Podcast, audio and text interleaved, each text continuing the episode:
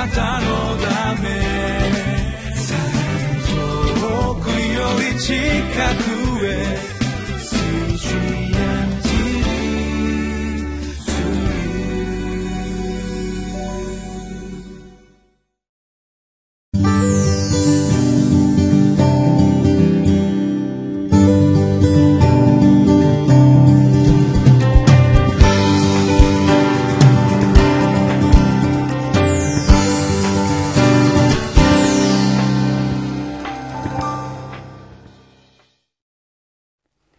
皆さんこんにちは。ニューホープ千葉の牧師住谷です。今日は8月31日水曜日。吉脇の24章25節から33節までを通しまして自分の世代と次の世代をつなぐリーダーになりましょうということを見てまいります。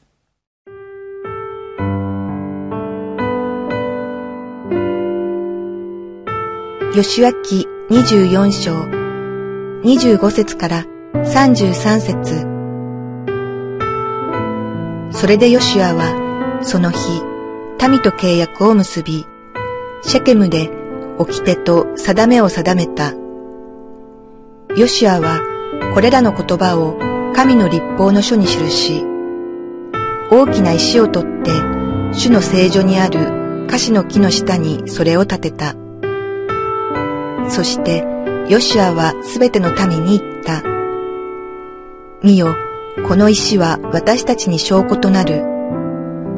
この石は主が私たちに語られたすべての言葉を聞いたからである。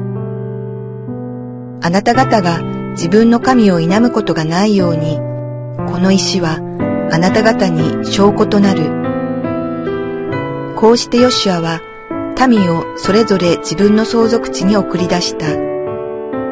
これらのことの後、主のしもべ、ヌンの子ヨシアは、110歳で死んだ。人々は彼を、エフライムの産地、ガーシュ山の北にある彼の相続の地境、ティムナテ・セラフに葬った。イスラエルは、ヨシアの生きている間、また、ヨシアの後まで生き残って、主がイスラエルに行われたすべての技を知っていた長老たちの生きている間、主に仕えていた。イスラエル人がエジプトから携え上ったヨセフの骨は、シェケムの地に、すなわちヤコブが百ケシタでシェケムの父ハモルの子らから買い取った野の一角に葬った。その時、そこはヨセフ族の相続地となっていた。アロンの子エルアザルは死んだ。人々は彼を彼の子ピネハスに与えられていたエフライムの産地にあるギブアに葬った。え今日の箇所でヨシュアが民と契約を結びそれを記念の石に契約の印として書き留めたというふうに書いてあります。掟と定めを記した石を記念の石として建てたわけですね。私たちの人生においても自分の人生を導く神様からの約束の御言葉を記すということはとても意味があると思います。それは自分の人生の歩みの記念記念の石となるだけではなくてそれを次の世代子供たちあるいは孫の世代に受け継がせる信仰を受け継がせる意味も持っています。何なの？これどうしてここにあるの？って聞かれた時にあ実はね神様が語ってくださったんだよ。神様との私たちとの契約の印なんだよ。ということをえ語ることができる。伝えることができるんですね。神様のなさった見業を忘れないためにまたそれを次の世代に受け継がせるためにこの記念の石契約の印というのはとても大事な証拠となります。はい。え次の世代に信仰を受け継がせる。これは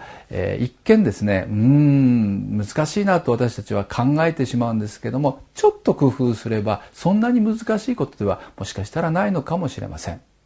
我が家ですけども我が家はですね、まあ、家内がとても知恵がある女性でいろいろなところにですねイエス様の絵を置いたり御言葉をですねこうさりげなく飾ったりして飾ってるんですけどもなんとですね我が家に来た方は気づいたかな？気づく方いらっしゃるかな？おトイレの中に写真家族写真ともう一つ神様の御言葉が記されてるんですね。それはですね、えー、吉脇の24章の15節なんですけども私と私の家とは主に仕える。15節の最後の、えー、部分がですねそこに記されてるんです、えー、なんでトイレと最初私は思ったんですけども家族が必ず1日1回以上行く場所がトイレです。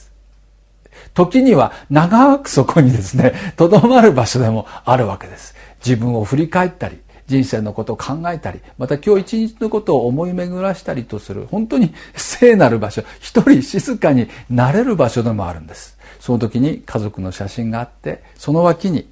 私と私の家とは主に仕えるという御言葉が刻まれてるんですね。なんと私たちの記念の石はトイレにございます。私もそれを目にするんです。もう毎日見てるからそんなにこう神聖な感じはないんですけども時として自分の信仰が弱ったりあるいは自分の家族の中に痛み問題がある時にはどんな大きな慰めとなるか皆さん想像できるでしょうか？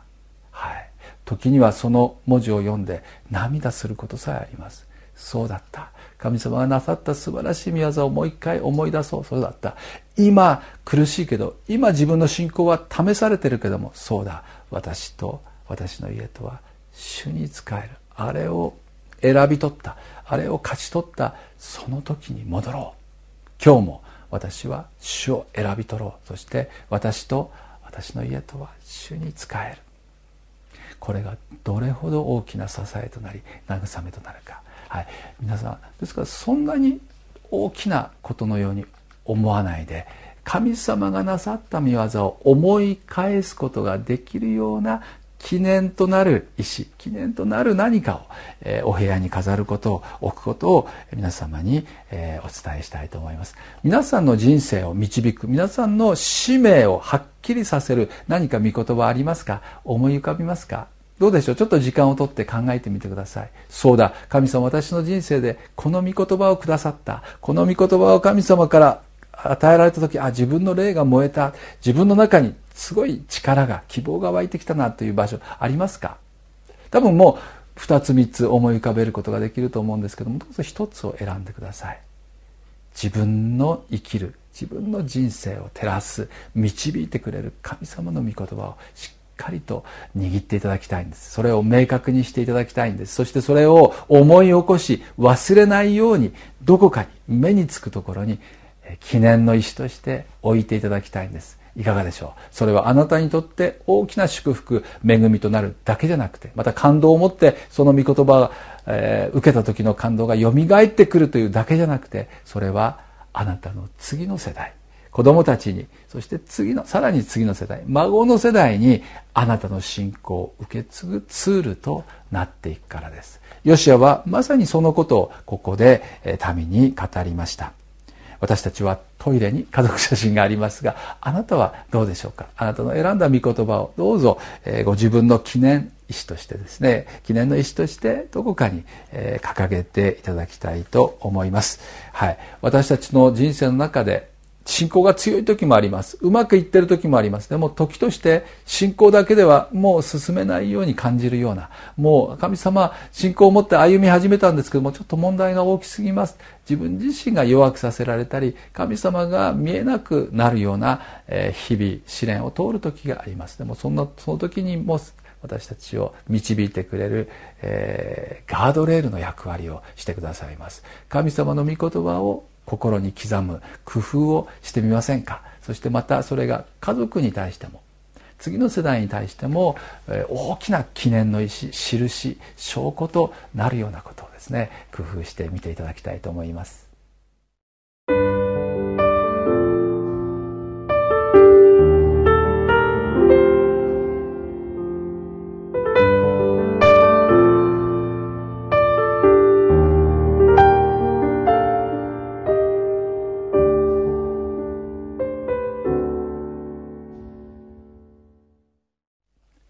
神様は私たち一人一人に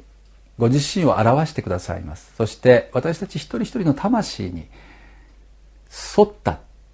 ちょうどぴったりの御言葉を私たちに与えてくださるんです。それは神様からあなたに与えられた特別な御言葉であり約束であり祝福なんです。でもそれはただあなたの人生を導きあなたを祝福するだけではなくあなたに与えられた恵みを通して他の方々次の世代のリーダーたちをも立て上げ祝福するものなんです。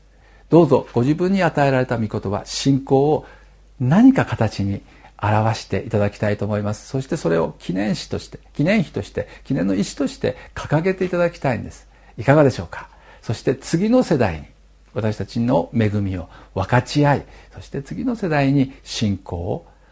受け継がせていけたら素晴らしいんではないかなと思います。皆さんの上に祝福があるようにお祈りをいたします。神様愛してくださってありがとうございます。個人個人名を呼んでくださりあなたを知ることができるように信仰の道へと導いてくださってありがとうございます。あなたを見上げあなたを信じあなたに歩むことが私たちの祝福です。でもどうぞこの信仰を自分一人で終わらせ墓に持っていくのではなくてどうぞ次の世代に特に子供たち孫たちの世代にこの信仰を、えー、継続し、えー、バトンタッチし受け継がせていきたいと願っています。どうぞ子供たちを祝福してください。さらに孫たちの世代までもどうぞ主を祝福してください。あなたは何代にも祝福を与えると約束してくださいました。どうぞ今日お一人お一人に与えられている信仰が子供たちにそして孫たちにそして次の世代に受け継がれ祝福となりますようにイエス・キリストの名前を通してお祈りいたします。